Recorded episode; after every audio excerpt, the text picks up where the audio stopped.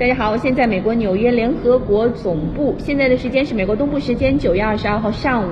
那么今天第七十五届联合国大会一般性辩论开始举行，将于二十九号结束。那么受新冠疫情的影响呢，此次一般性辩论没有邀请各国元首和政府首脑出席现场会议，而是邀请他们通过提交讲话录像的方式参与。这在联合国呃七十五年的历史上呢，还是首次。第七十五届联合国大会是在特殊历史节点举行的一届重要联大。那么，联大一般性辩论同时也是会员国开展外交活动的重要舞台。本届联大一般性辩论有六大看点备受关注：新冠疫情、多边主义、联合国二零三零年可持续发展议程和巴黎协定、全球停火、伊朗核问题以及应对这些问题的中国方案。